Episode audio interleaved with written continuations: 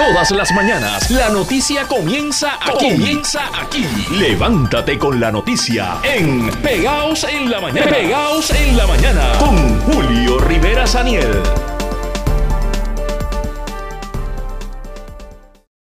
Bueno, mientras tanto, cambiamos de tema y a esta hora le damos la bienvenida aquí a Pegados en la Mañana a una figura vinculada al Partido Popular Democrático. Eh, fue candidato a comisionado residente eh, por esa colectividad, es abogado y doctor en Derecho y, está presentando un libro eh, que se llama Las Constituciones de Puerto Rico. Le damos la bienvenida a Rafael Cox Salomar. Buenos días, Rafael. Julio, buen día a ti, buen día a los Radio Escucha, tempranito en la mañana. Tempranito madrugando, ¿cómo has estado? Todo muy bien, eh, todo muy bien, efectivamente, presentando una nueva publicación que se titula Las Constituciones de Puerto Rico. Es un intento por rescatar la memoria histórica. Eh, es un análisis eh, completo de lo que ha sido nuestra trayectoria durante tiempo de España, luego bajo Estados Unidos, llegando hasta Baello y Promesa, traza la ruta de lo que ha sido nuestro atribulado devenir y entonces hace unos planteamientos con respecto a, dónde estamos y a dónde deberíamos ir. Eh, el, libro además cuenta con una serie de, documentos a modo de apéndice que facilita la lectura y el estudio de, nuestra condición y de nuestra trayectoria y fundamentalmente lo escribí, lo preparado para los jóvenes, para que se sepa que aquí hay un pueblo con una trayectoria, con una historia, eh, con unas señas de identidad, y que sea hoja de ruta, eh, parte de la conversación más amplia que tenemos que tener sobre todos los aspectos. Tú hablabas ahorita del aspecto energético importantísimo y de cómo todos estos asuntos constitucionales y políticos inciden sobre la vida diaria de los puertorriqueños y sobre las cosas que van a la médula, cabotaje, energía, desarrollo económico, eh, salud, eh, educación, todos los aspectos de nuestra vida cotidiana que están regidos por estos instrumentos constitucionales, algunos de los cuales realmente nunca han sido nuestros, porque todas estas constituciones han sido impuestas primero por España y luego por Estados Unidos y realmente el, el, insumo del pueblo de Puerto Rico y su participación ha sido limitada. Eh, Rafael, em, hablando sobre esa participación limitada, ¿cómo queda hoy eh, eso que conocemos como la Constitución de Puerto Rico ante la existencia de algo como la Junta de Control Fiscal y las decisiones que hemos visto que en ocasiones incluso pasan por encima de eso que está en ese texto.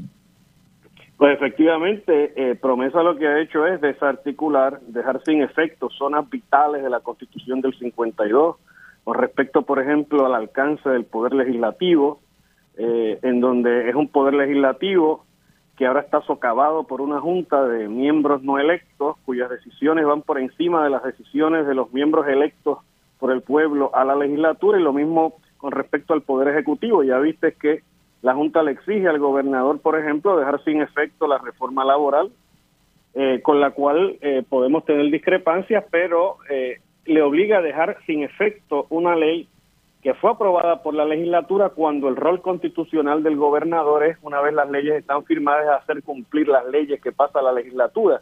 Entonces tienes una junta que va por encima. Una junta, por ejemplo, ahora el 11 de enero eh, hay una argumentación oral en un caso importantísimo en el Supremo de Estados Unidos precisamente sobre si la Junta está exenta de los requisitos y restricciones eh, de la propia Carta de, Derechos con respecto al acceso a, la información pública del pueblo y de ustedes, la prensa. Claro. Eh, y, eso y eso cómo deja ese documento existe la Constitución de Puerto Rico como la hemos conocido o simplemente estamos eh, ya de manera cruda ante las decisiones de este ente designado por el Congreso Federal. ¿Existe una constitución? Aquí eh, lo que impera es la constitución de promesa. Promesa se ha convertido en la nueva ley orgánica eh, que incide sobre la constitución de Puerto Rico y lamentablemente el Supremo, cuando refrendó en Aurelio que, que no existe problema con que esta gente no electa ni siquiera pasen por el crisol del Consejo de Consentimiento del Senado Federal, lo que hizo es legitimar una situación altamente antidemocrática, que es lo que vive Puerto Rico en esta coyuntura. ¿Y, cómo salir de esta situación antidemocrática? Fíjate, el, el tema de, cómo salir de esto requiere consensos internos.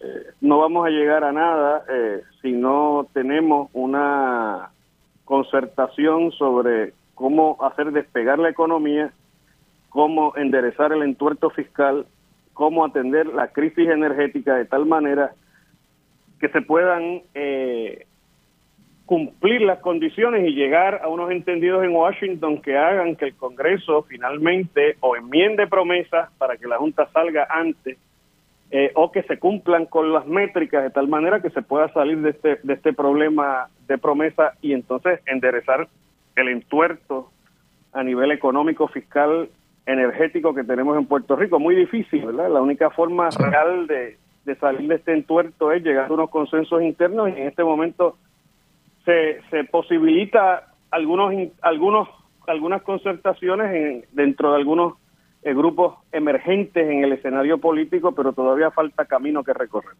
Claro, estoy seguro que abordarás muchísimo más detalle todo esto en, este libro. El libro ya está disponible, ¿no, Rafael? El libro está disponible, está disponible en Amazon, en las principales librerías de Puerto Rico. Vamos a presentarlo mañana miércoles a las 6 y 30 de la tarde en el Museo de Arte de Puerto Rico, al frente del Centro Gubernamental Minillas. Así que todo el público está invitado. Muy bien, muy bien. Oye, aprovecho, porque no puedo dejar de hacerlo, para preguntarte, eh, a la luz de ese análisis que has hecho sobre la constitución que nace de, de eso que hemos conocido como el ELAP, ¿Cómo, ¿Cómo, está Rafael Cox Salomar y su relación con, con, el PPD? ¿Sigue siendo popular? Pregunto. Bueno, yo sigo siendo alguien que admira la obra de Luis Muñoz Marín, la gesta de Muñoz Marín y su generación, Ramos Antonini toda aquella generación, pero entiendo que el Partido Popular, como está configurado hoy día, realmente pues no, no me representa eh, y, si Muñoz Marín y Ramos y esa gente estuviera viva, pues posiblemente estuvieran buscando otras alternativas, ¿verdad? No, no estuvieran dentro del partido como queda configurado en la hora actual, lamentablemente, pero esa es la realidad. O sea, que, que, te parece que incluso el fundador del Partido Popular estaría buscando opciones fuera del Partido Popular. Bueno, definitivamente es Luis Muñoz Marín del año 38, el que haya, el, que entienda la figura, sabe que Muñoz Marín era un hombre eh, no conformista, era un hombre que pensaba sobre escenarios eh, completamente innovadores y no hubiera estado militando en un partido que no se pone de acuerdo ni siquiera para seleccionar su presidente, ¿no? Estuviera buscando, eso fue, por eso fue que salió del Partido Liberal, ¿verdad? Por eso fue que lo expulsaron del Partido Liberal a Muñoz Marín en el 38, porque era alguien que no estaba eh, dispuesto a seguir con la política pequeña. Así que yo creo que Muñoz Marín estuviera buscando en otras latitudes y buscando otras alternativas, si estuviera vivo en el 2022 si estuviera vivo en el 2022. ¿El Partido Popular es un partido que tiene futuro electoral o, está abocado a desaparecer como han anticipado algunos, incluso integrantes actuales del partido? yo creo que se viene disipando, ¿verdad? Los últimos años, eh, los resultados electorales están ahí, hay una división interna eh, que imposibilita que se pueda proyectar hacia el futuro. Eh, y, tal parece que no tiene un proyecto político, ideológico, económico, no, tiene una fiscalización efectiva del gobierno actual, no se sabe qué harían con Luma, qué harían con el tema de desarrollo económico, no tienen una presencia en Washington, no tienen un equipo este, de líderes que, que, realmente tengan peso en el escenario público. Así que es muy difícil que un partido así, eso se refleja en los recaudos, es muy difícil que un partido así realmente pueda tener efectividad. Eh, y eso entonces, eh, ¿cómo le deja? Eh, es decir, o sea, si no, si no tiene, si no tiene futuro y, no hace los cambios para, para procurar tenerlo, ¿dónde le deja parado eso al Partido Popular? Bueno, de, muy posiblemente de camino a su propia extinción. Ese fue el curso natural con el Partido Liberal, el Partido Unión, la Alianza de Puerto Rico, aquellos partidos republicanos del principio del siglo XX. Es, la, es la, el eclipse natural de los partidos que no se regeneran es su disipación, su disolución, etcétera, ¿no? Como las 10 tribus, tribus, perdidas de Israel.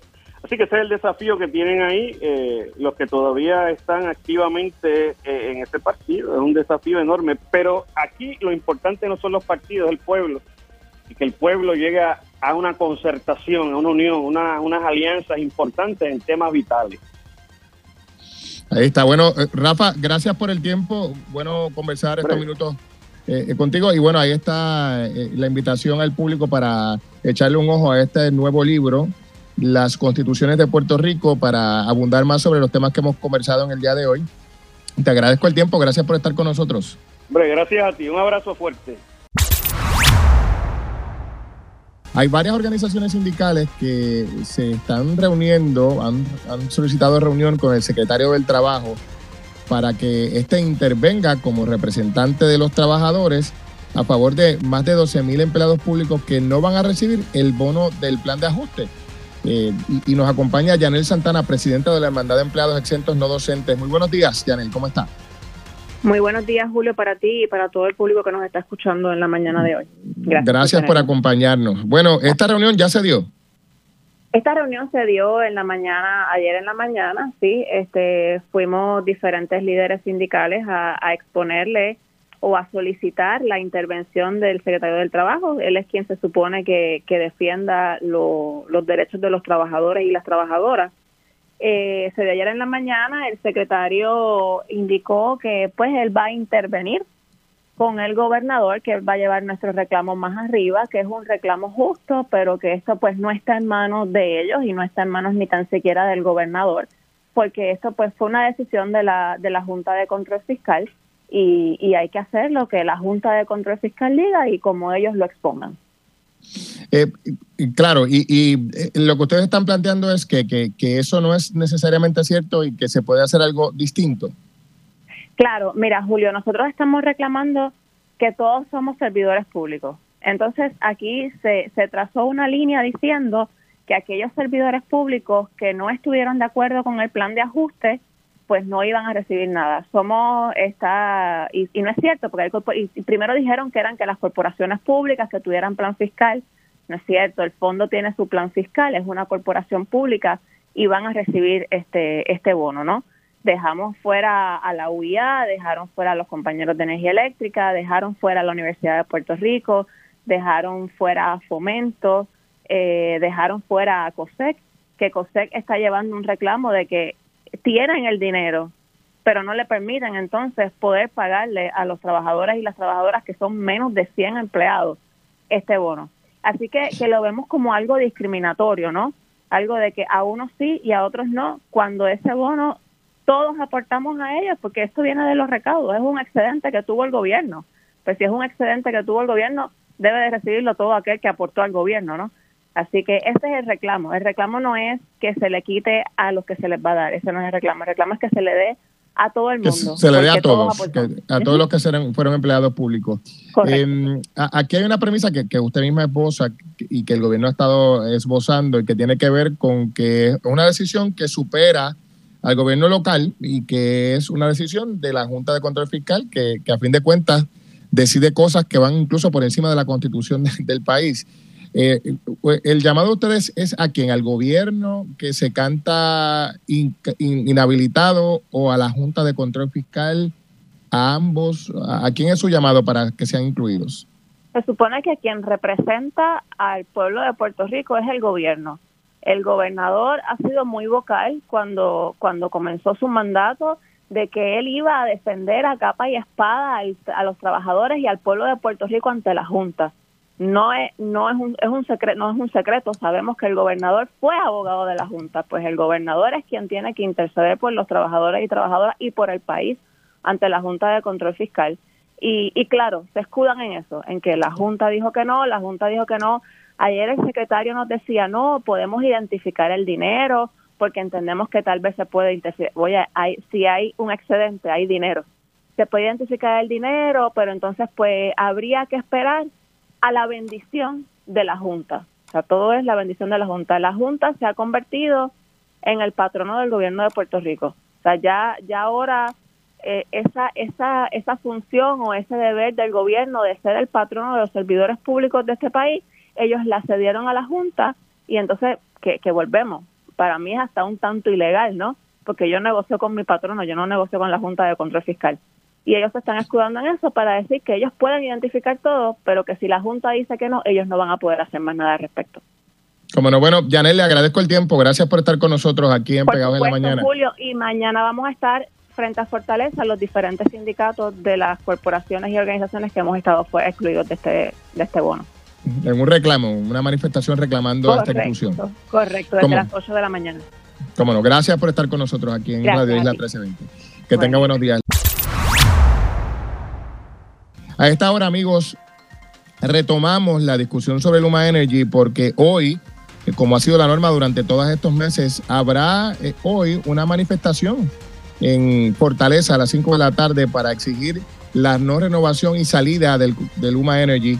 Eh, y, y, nos acompaña Jocelyn Velázquez, portavoz de la organización Jornada Se Acabaron las Promesas. Buenos días, Velázquez. Buenos días a ti, Julio, y al público que te escucha esta mañana. Gracias por acompañarnos. Bueno, Jocelyn, eh, eh, esta, esta manifestación va a ser a las 5 de la tarde. La premisa que ustedes han estado levantando es la misma de hace más de un año, ¿verdad? La no existencia de este contrato. No obstante, el gobierno ha insistido en, en su postura de mantener vivo el contrato y no solo eso, sino decir que lo contrario, la cancelación sería devastadora para Puerto Rico y la reestructuración del sistema eléctrico. Eh, ¿Qué ustedes piensan y, cómo piensan que esto pueda ayudar a que el gobernador cambie de opinión? Pues ya nosotros estamos convencidos de que no hay manera de que el gobierno cambie de opinión. Eh, el gobernador ha decidido hacer un suicidio político este, en pos de seguir apoyando al consorcio Luma y precisamente seguimos metiendo presión, seguimos presionando al sistema para que sean entonces otros los protagonistas de esta historia y que tal vez sea el Partido Nuevo Progresista el que le toca decidir si va a acompañar al gobernador en este suicidio político. Así que ¿Le parece que efectivamente sería eso, un suicidio político? Sí, el gobernador ha decidido, más allá de todo racionamiento lógico, que está dispuesto a perder verdad su carrera política con tal de que el consorcio Luma pueda seguir eh, administrando el sistema eléctrico del país. Para nosotros eso no tiene ningún sentido, a menos que no sea que el gobernador no quiere ser reelegido por el pueblo. Así que desde esa perspectiva estamos conscientes de que el gobernador va a insistir en su postura y que tiene que ser la presión en la calle, la lucha en la calle, la protesta en la calle, lo que fuerce al gobernador a cambiar de posición, al gobernador no, sino a su partido, quien lo obligue entonces a tomar otra posición, porque eh, el gobernador ha sido más que claro en su falta de respeto y su falta de empatía por el sufrimiento del pueblo, porque no, no hay forma de tapar que, que el trabajo de Luma ha sido un fracaso para este país. Usted trae un elemento interesante de la discusión, es la, el elemento del, del, efecto político que tienen las decisiones de todos los gobernantes, y usted califica esta como un suicidio político, que es algo que ningún político que quiere continuar siéndolo quiere para sí mismo, ¿verdad? Eh, ¿Por qué usted cree que el gobernador ha decidido por lo que usted califica como un suicidio político? ¿Qué, qué lógica a, tiene algún, eso?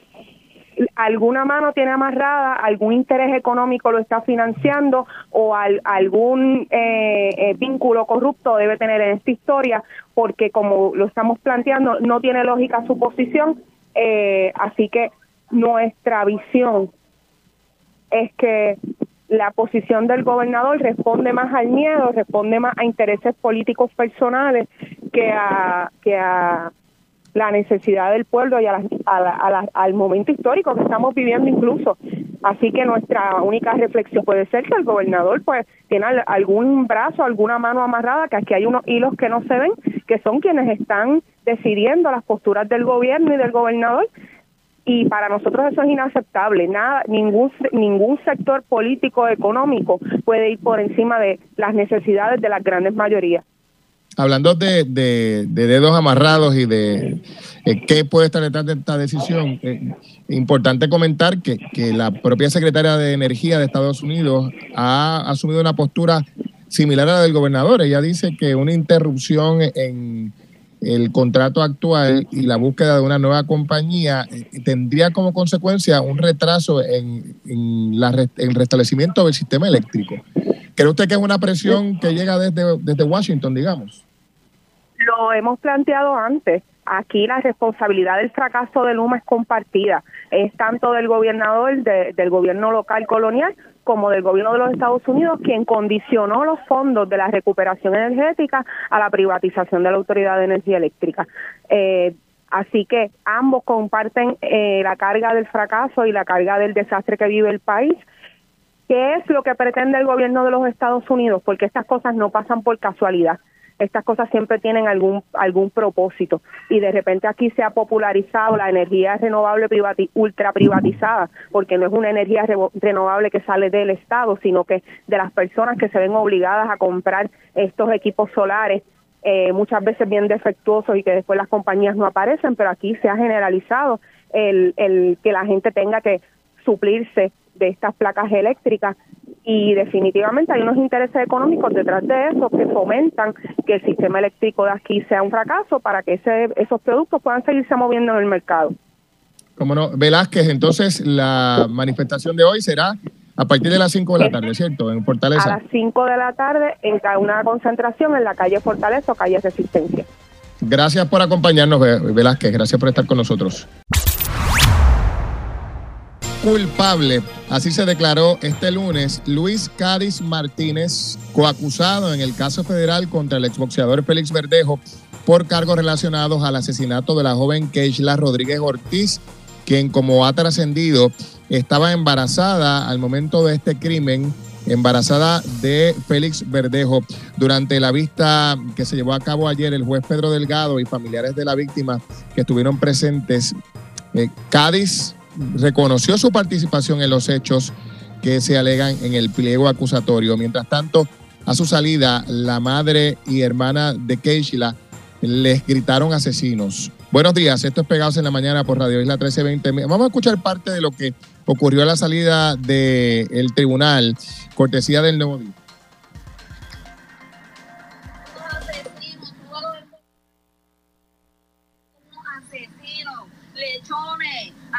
Asesinos, asesinos. Todos son unos asesinos. ¿Qué puede decir de Lo que mis oídos escucharon ahora, asesinos. Asesinos que son totalmente Ahí escuchaban parte de estas declaraciones que dio al salir del tribunal. Eh, cortesía de los amigos del Nuevo Día. Y bueno, sobre este particular, amigos, a esta hora vamos a seguir conversando y nos acompaña el, el padre de Keishla, Está con nosotros a esta hora de la mañana don José Antonio Rodríguez, a quien le damos la bienvenida y los buenos días. Gracias por estar con nosotros aquí en Radio Isla 1320, don José. Buen día, buen día. Gracias por acompañarnos. Bueno, eh, ¿cuál es su reacción ante esta declaración de culpabilidad que ha hecho uno de los acusados en el caso de la muerte de su hija? Bueno, mira, según mi punto de vista, este, yo, yo, yo siempre he imaginado que él habló para él no, no, no, no ser el, el protagonista. El movimiento que se hizo ese día de la, de, la policía, todo eso, y al ver al otro acusado en el cuartel general, ahí fue que él se mueve y hace todas las alegaciones. Obviamente, él está buscando un acuerdo. Antes de todo eso, pues ya no lo habían dicho nosotros que si nosotros estábamos de acuerdo con lo que iban a hacer. Y eso es a discreción del juez. Es de 30 años a cadena perpetua según el juez dictamine. Eh, en dos casos. Obviamente si, si el juez le quiere dar 30 años por cada uno, le tocarán 60 años. Si le quiere dar este 100 por cada uno, pues le tocará lo que le tocará. Claro. yo nunca, yo nunca he, yo a esa persona, yo la vi por primera vez ayer en toda mi vida, entonces yo no sé ni quién es esa persona.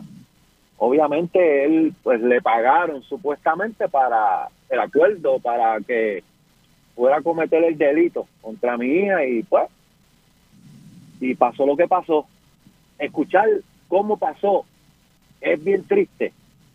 Escucharlo nosotros, porque él, él aceptó todo lo, lo que lo estaba dictaminando el fiscal, que era el que estaba este dictando paso por paso lo que hicieron. Y él a todo dio que sí, pero solamente es que va a ser culpable de dos cargos.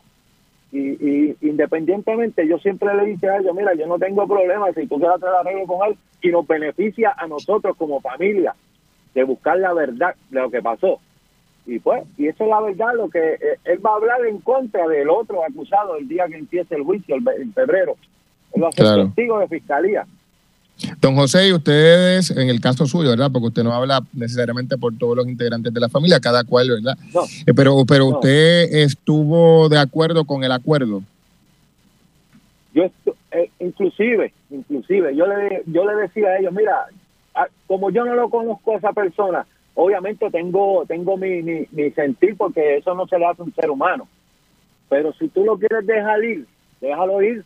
El otro no me lo dejes ir porque aquel otro nos conocía a nosotros desde, desde joven y tuvo el atrevimiento de hacer todo lo que hizo.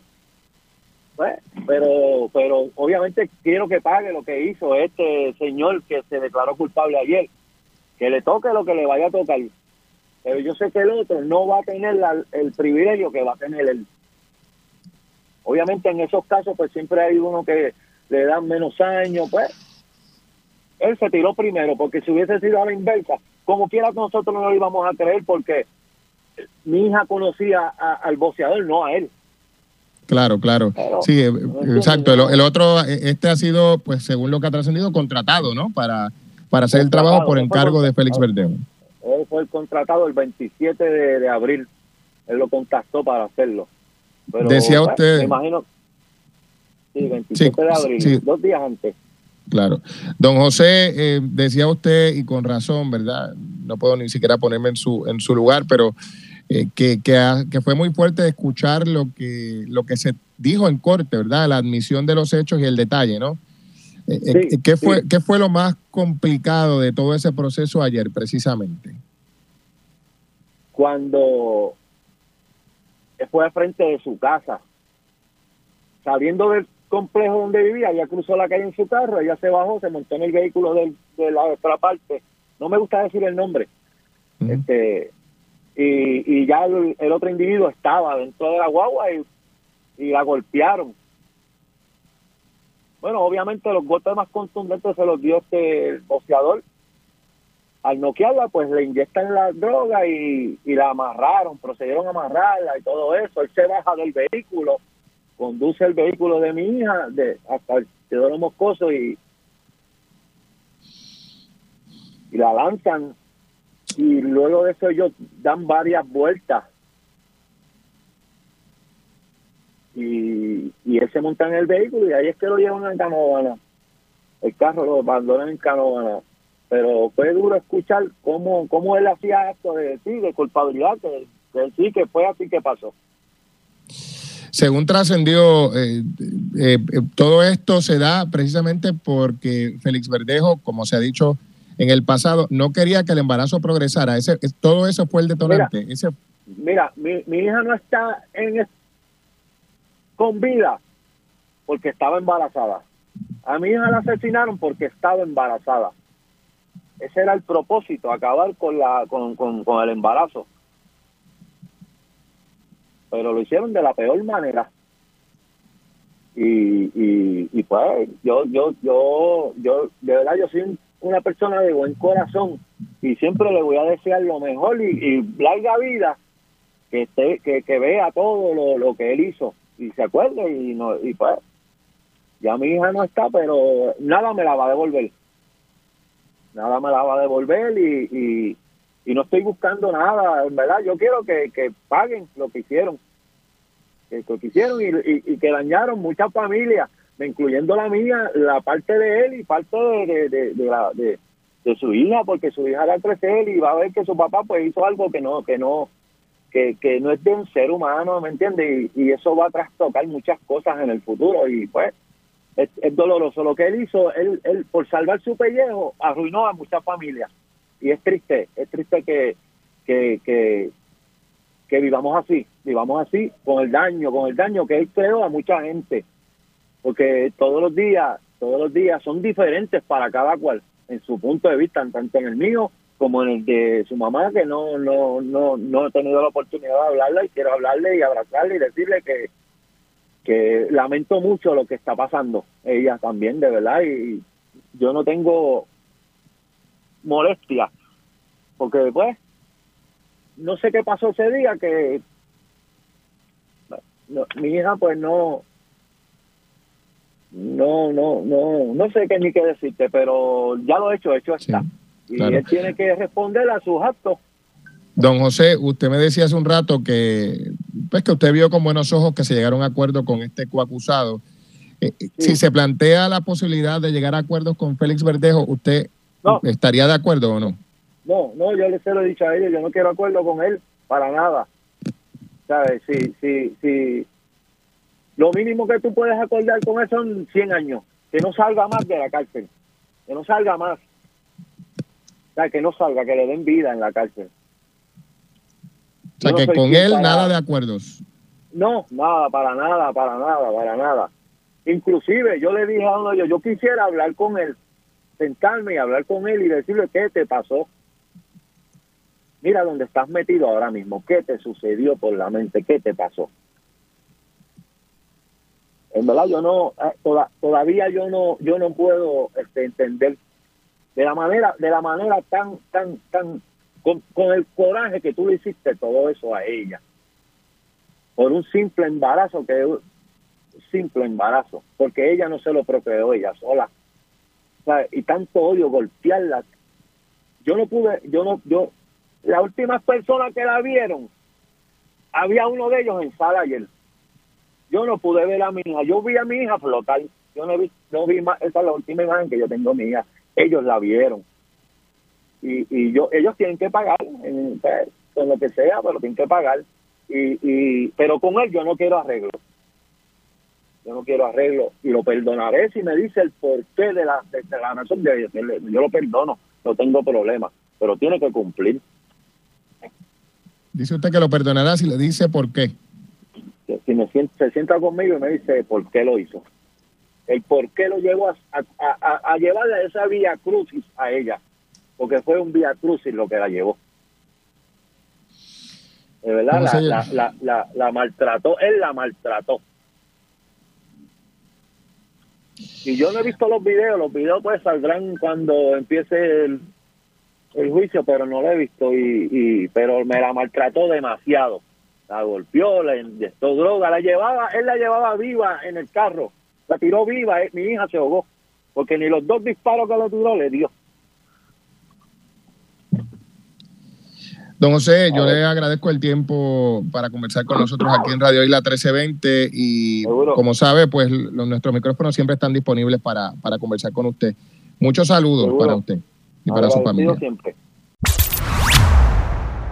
Cambiamos de tema, amigos, para hablar sobre otro asunto. Nos acompaña eh, Simonelli Hidalgo, presidente del Consejo General de Estudiantes de la Universidad de Puerto Rico, eh, con quien queremos retomar un tema que yo creo que se ha quedado como en el limbo, ¿verdad? Ustedes recordarán que poco después del huracán María, del que ya van casi seis años, se comenzó un proceso para cerrar y alegadamente remodelar la llamada RESI, que está al interior del recinto de Piedras, y la Torre Norte, eh, que es un hospedaje también oficial que queda frente al recinto de Río Piedras de la Universidad de Puerto Rico. No obstante, no hemos visto novedades en torno a cómo va el proceso eh, y el progreso de la alegada restauración encaminada. Eh, Simonel Hidalgo, buenos días y gracias por estar con nosotros. Sí, buenos días Julio, buenos días a la audiencia y buenos días a todos los estudiantes que nos escuchan. bueno, este, ¿qué ha pasado con eso, con las residencias estudiantiles? Bueno, pues, ¿verdad? Eh, dando, abundando un poco más en el contexto que dio, en el 2017 eh, la Universidad de Puerto Rico en el recinto de Río Piedras tenía tres residencias estudiantiles. Eh, las dos que usted menciona y la actual plaza universitaria que también que ah, sigue en funcionamiento. En el 2018 se cerró una de ellas y en el 2020 se cerró la segunda. Eh, actualmente, de manera resumida, en Río Piedras no se ha movido una piedra. ¿No se ha movido una piedra? Eso así. Eh, la Torre Norte, que albergaba alrededor de unos 400 algo de estudiantes, eh, la, la rehabilitación costará unos, 40, unos 30, 40 millones y actualmente solamente hay fondos alocados eh, para unos 20, 25 millones. Y en cuanto a Recicampus, el dinero sí está, pero están atrasados en, el proceso de rehabilitación porque estaba programado para que comenzara en enero del 2022 y todavía no, no, no ha nada. Eh, ¿Y, cómo se explica este retraso? O sea, ¿qué, es lo que le dicen si algo las autoridades universitarias acerca de por qué se ha retrasado un proceso que se supone que iba a tomar, recuerdo en aquel momento, y si no usted me corregirá, se habló de dos años, eh, un proceso de construcción aproximadamente. Sí, sí, en, en el caso de Recicampus, eh, el tiempo estimado de construcción que nos habían dado eran unos 20 meses. Eh, la, la razón por la cual inicialmente se retrasó no, no la tenemos. Ahora con, con la administración central hemos estado retomando las conversaciones y lo que nos indican es que están próximos a comenzar el proceso de subasta, que no debería pasar de, de, de finales ahora de, de diciembre debido a que hay unos fondos del Departamento de Educación Federal que podrían también expirar y entonces pues sí sería un problema. Eh, sí se atrasó eh, eh, un poco porque eh, descubrieron que tenían que pedir una autorización a, la, alguna de las oficinas de conservación históricas que tiene el gobierno eh, porque, eh, porque las ventanas de ese edificio eran de un arquitecto cuyas obras están protegidas por los institutos. Claro, y, y se puede entender el, el, deseo de proteger patrimonio histórico, pero eso no puede provocar la paralización de un proyecto, ¿no? O sea, eh, a, a, la luz está que no hay, no existe residencia universitaria, a excepción de, de la tercera que está en el exterior, ¿verdad? Pero estas otras dos continúan cerradas y no tienen fecha de reapertura hasta el momento. No, no tenemos fecha de re, no, no nos han dado fecha de reapertura hasta el momento. Eh, Torre Norte eh, eh, Recicampus, pues el proceso de, de, de, subasta debe estar comenzando y esperamos que así sea, que debe estar comenzando eh, en las próximas semanas. Eh, pero en cuanto a Torre Norte, pues ni siquiera tenemos los fondos. Eh, con FEMA y el seguro privado que, que, tenían, solamente están la mitad de los fondos. Los otros 20 millones no sabemos de dónde van a salir. Entonces, ¿cómo es que se da el paso al cierre de, de estas residencias para dar paso a su vez a un proceso de reconstrucción cuando no hay dinero asegurado para la reconstrucción? Pues es una pregunta que nos hacemos. Ellos, eh, la, la, la excusa que nos dieron cuando cerraron la residencia era que iban a estar llevando a cabo unas mejoras comprensivas y multidisciplinarias y pues no sabemos qué significa eso. Eh, los estudiantes en aquel momento eh, habían advertido sobre esto eh, habían reclamado que... Cierto es, cierto todo, es.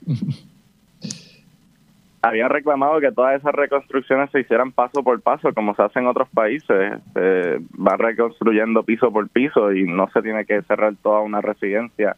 Cuando también en el área de Daña Río Piedra no hay este hospedajes privados que sean accesibles para los estudiantes, lo que entonces limita también el acceso a la educación que puedan tener personas, específicamente eh, todas las personas que, que, no somos del área metropolitana. Claro, eh, y, evidentemente, como usted recuerda, eh, tenía razón el estudiantado porque estos reclamos fueron levantados, eh, fueron despachados por la Administración de la Universidad de Puerto Rico, un poco en la línea de no se preocupen que eso no va a pasar, pero, pero el tiempo les ha probado cierta la, la preocupación de los estudiantes. Sí, sí, eso así, paradójicamente, en, en, ese momento que se cerraron la, la residencia, el rector del recinto eh, era el señor Luis Aferrado, que ahora es el presidente de la universidad, así que Cierto. Eh, él está bien al tanto de la situación con las residencias estudiantiles. Eh, hablemos un poco, ya para concluir, sobre la consecuencia, que ya usted lo adelantaba en sus declaraciones anteriores, la consecuencia de que la Universidad de Puerto Rico, recinto de Río Piedra, no tenga aún estos dos edificios que eran en gran medida dos de las principales residencias universitarias. O sea, eh, ahora solamente queda eh, la torre universitaria, pero no tenemos ni Recicampo ni tenemos Torre Norte. ¿Cuál es la implicación para las personas que vienen, como usted dice, desde fuera del área metropolitana para estudiar en la Universidad de Puerto Rico? Bueno, eh, dando también eh, un poquito eh, de información sobre esas residencias que fueron cerradas, eran las más accesibles que tenía la universidad.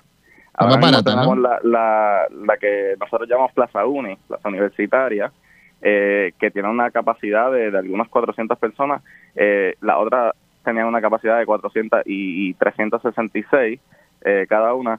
Eh, por lo tanto, o sea, tenemos mucho menos de la mitad de las residencias que teníamos antes. Aquellas dos eran las más accesibles, rondando de entre unos eh, 200 dólares al semestre y unos 55 dólares mensuales, dependiendo de cuál la, eh, la persona estuviese recibiendo. Así que actualmente se le está, se limita el acceso a la, a la educación universitaria a personas que son eh, que son naturales de fuera del área metropolitana y además eh, también es importante que sepamos que la que la residencia que actualmente tenemos eh, también alberga estudiantes que son de otros recintos, eh, de recinto de ciencias médicas, recinto de Bayamón, de Carolina, eh, no es solamente para estudiantes de Río Piedra.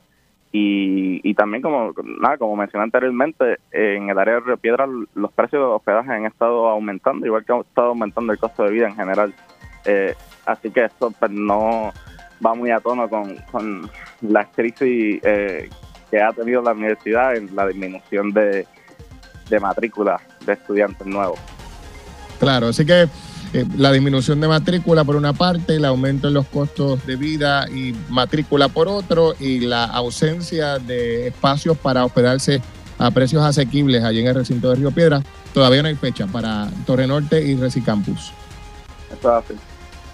Le agradezco el tiempo. Gracias por estar con nosotros aquí en Radio Isla 1320. Muchos saludos. Gracias a usted. Ustedes recordarán que ayer, en Dígame la Verdad, el ingeniero Torres Placa, representante de los consumidores, en la autoridad denunció que Luma Energy ha pedido desde el verano un incremento en su compensación por el elevado costo de vida. ¿Qué ha pasado? Bueno, que Luma Energy, en declaraciones que le ha dado al periódico Metro, dice que esta es falso, que ellos no han pedido ningún aumento, dice, y cito, eh, las declaraciones recientes de que Luma está solicitando un aumento del presupuesto son completamente falsas y erróneas. ¿Qué dice Torres Placa? Está con nosotros brevemente para reaccionar a esto. Buenos días, ingeniero. Saludos, Julio. Saludos a ti, a todos los consumidores y a todo Puerto Rico. Gracias. Estamos algo apretados de tiempo, pero nos pareció importante eh, tener una reacción de su parte, porque usted es quien levanta este asunto aquí en Radio Isla 1320. Luma dice que esto es falso, que no ha solicitado ningún aumento presupuestario. ¿Qué dice usted? Bueno, lo que pasa es que eh, es- esa discusión es del mes de julio. Lo que pasa es que la retomamos ayer eh, como parte de, la discusión de los eventos que ha pasado en estos días. En julio 13, eh, el operador privado somete su presupuesto y en ese pues, presupuesto, pues ellos aumentan su, su fee, lo que se llama el, el- la, la- la tarifa, ¿no? Que ellos cobran, la tarifa fija, de 115 millones a 122. Y eh, la razón que se da por eso es eh, aumento debido a la inflación. Esos 7 millones adicionales lo justifican en esa solicitud del 13 de julio por aumento en la inflación. O sea, que Oye, esta Julio. solicitud tiene fecha incluso. Esto está en un documento oficial, Torres Placa. Pues de hecho lo estoy viendo, Eh, de hecho lo tengo aquí delante de mí. Es el, el- Mire, el- pues si, usted puede enviarme eso, yo se lo agradezco sí, para que la gente lo vea, ¿verdad? Porque la verdad gusto, solamente sí, es una. Sí. Entonces, ¿qué sucede, Julio? Eh, eh, En este tipo de contrato, ese ajuste por la inflación, pues tiende a ser normal. ¿Cuál es el problema aquí? Que el contrato que se negoció, oye, y, y como yo le he dicho en sin número de ocasiones, aquí el problema no es el operador, o sea, para aplaudir hacen falta dos manos. O sea, aquí el problema es que no se supervisa específicamente con los costos iniciales de este proyecto, no se supervisan ni se toman decisiones razonables en beneficio del interés público.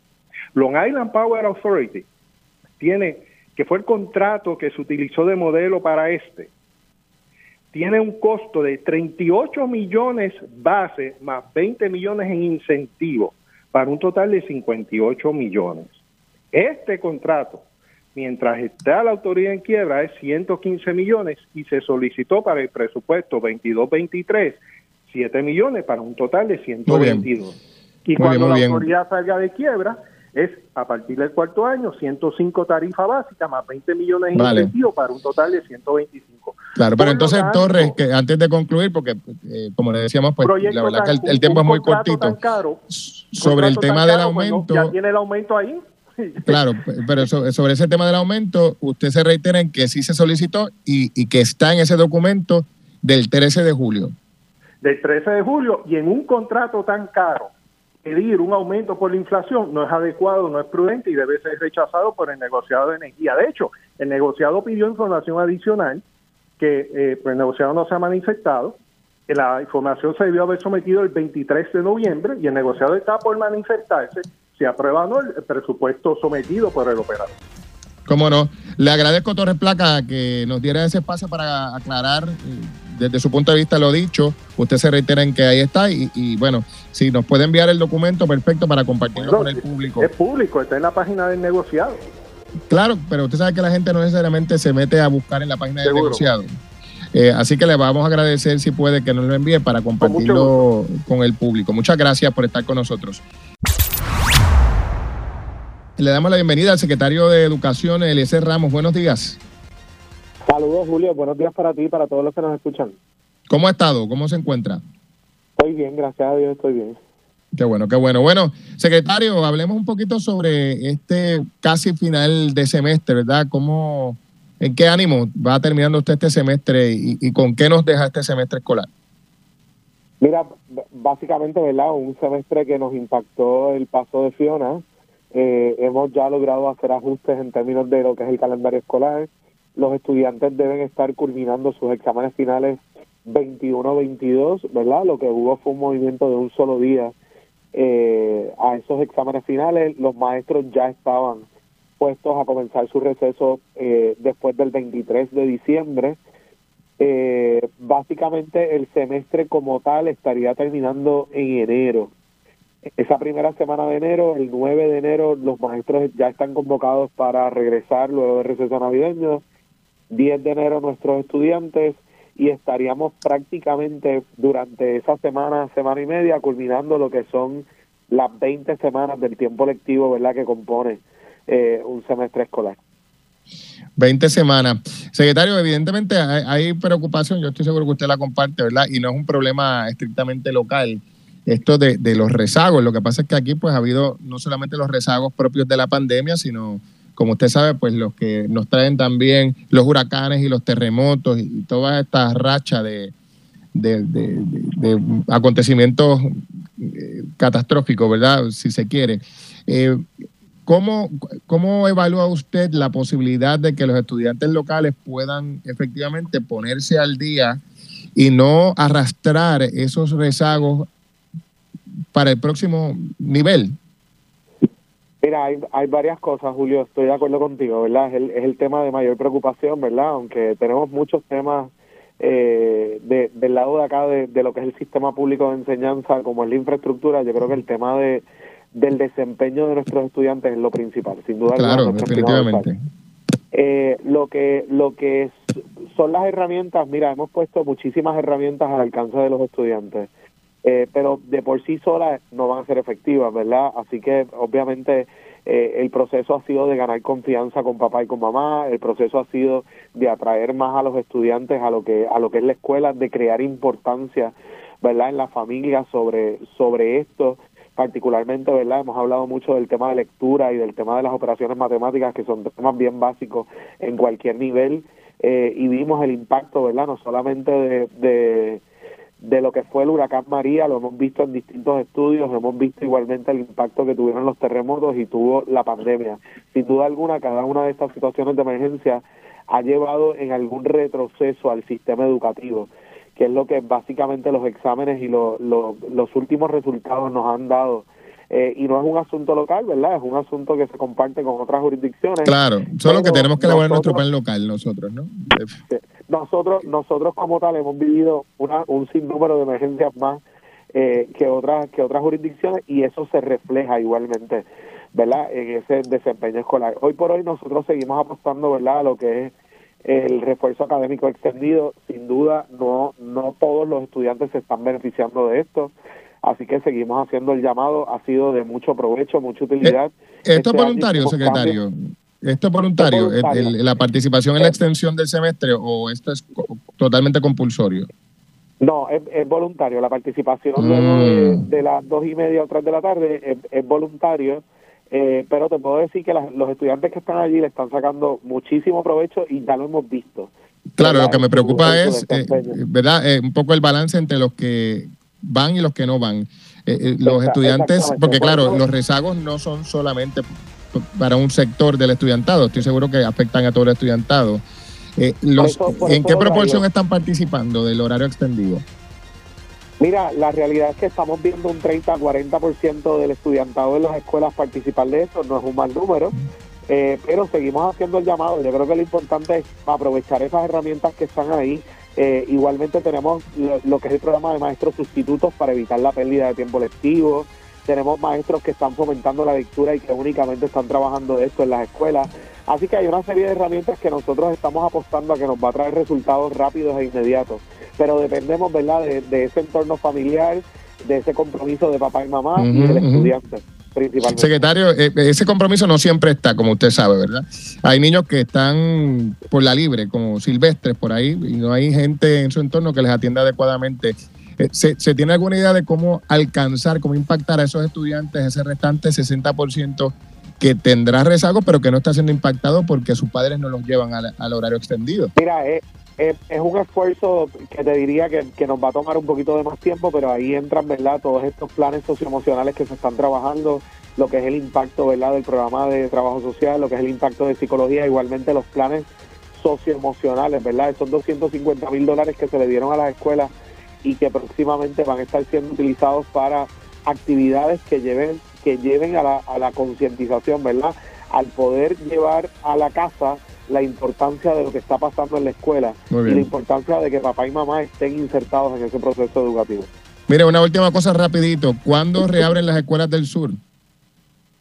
Mira, particularmente Julio, hemos tenido avances significativos, ¿verdad? No solamente, ¿verdad? En lo que son estructuras eh, de, de, uso a tiempo definido, como lo que son los modulares, que próximamente vamos a estar inaugurando un nuevo modular en, en Yauco, sino que igualmente ya, aparte de la escuela Doctor Pila en Ponce, que está en proceso de restauración, eh, tenemos dos escuelas adicionales que ya, ya fueron adjudicadas, ya tienen contratistas y van a estar, ¿verdad?, próximamente siendo restauradas para poder recibir a sus estudiantes.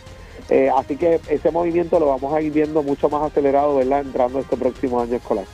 Cómo no. Bueno, secretario, gracias por estar con nosotros aquí en Pegados en la Mañana por Radio Isla 1320. Gracias a ti, Julio, siempre por la oportunidad. Bueno, a esta hora hablamos con el alcalde de Bayamón, Ramón Luis Rivera. Buenos días, alcalde, ¿cómo está? Buenos días, Julio. Buenos días para todos los escuchan de todo Puerto Rico. Gracias por acompañarnos. Bueno, se ha anunciado eh, un, un, asunto que era por muchos esperados por mucho tiempo, la, la reapertura del Parque de las Ciencias. Eh, un, un, espacio educativo muy completo eh, al que yo, por ejemplo, cuando era niño eh, visité, ¿verdad? Pero hay una generación que yo creo que se ha perdido esa posibilidad. Pero reabre, ¿no? Cuéntenos. Eso, eso es así. Eh, me hace un poquito de historia rápida. Todos saben lo que ocurrió con Irma y María. Desafortunadamente, los huracanes nos destrozaron el parque. Hizo, hizo mucho daño dentro del parque hubo que entonces cerrar las operaciones en lo que eh, FEMA y las compañías de seguro aprobaban los dineros. Todos saben que las compañías de seguro, pues nos tomó casi dos años negociar con la compañía de seguro y, y FEMA, pues recientemente nos aprobó todos los proyectos del municipio de Bayamón, incluso el del Parque de la Ciencia. Ya comenzaron esos proyectos de FEMA, que recordemos que son proyectos de poner lo que había antes, o sea, ellos no, no dan dinero para, para mejoras adicionales eso se está haciendo. Mientras tanto, le buscamos una alternativa de operación al parque. El Parque de la Ciencia, para que tengamos una idea, Julio, y cerrado, como ha estado en estos, en estos años, le cuesta al municipio dos millones de dólares su mantenimiento. Y no es uh -huh. un lugar y los gobiernos no tienen la flexibilidad eh, que tiene un, un, operador privado de poder conseguir cosas y poder estar renovando el parque constantemente.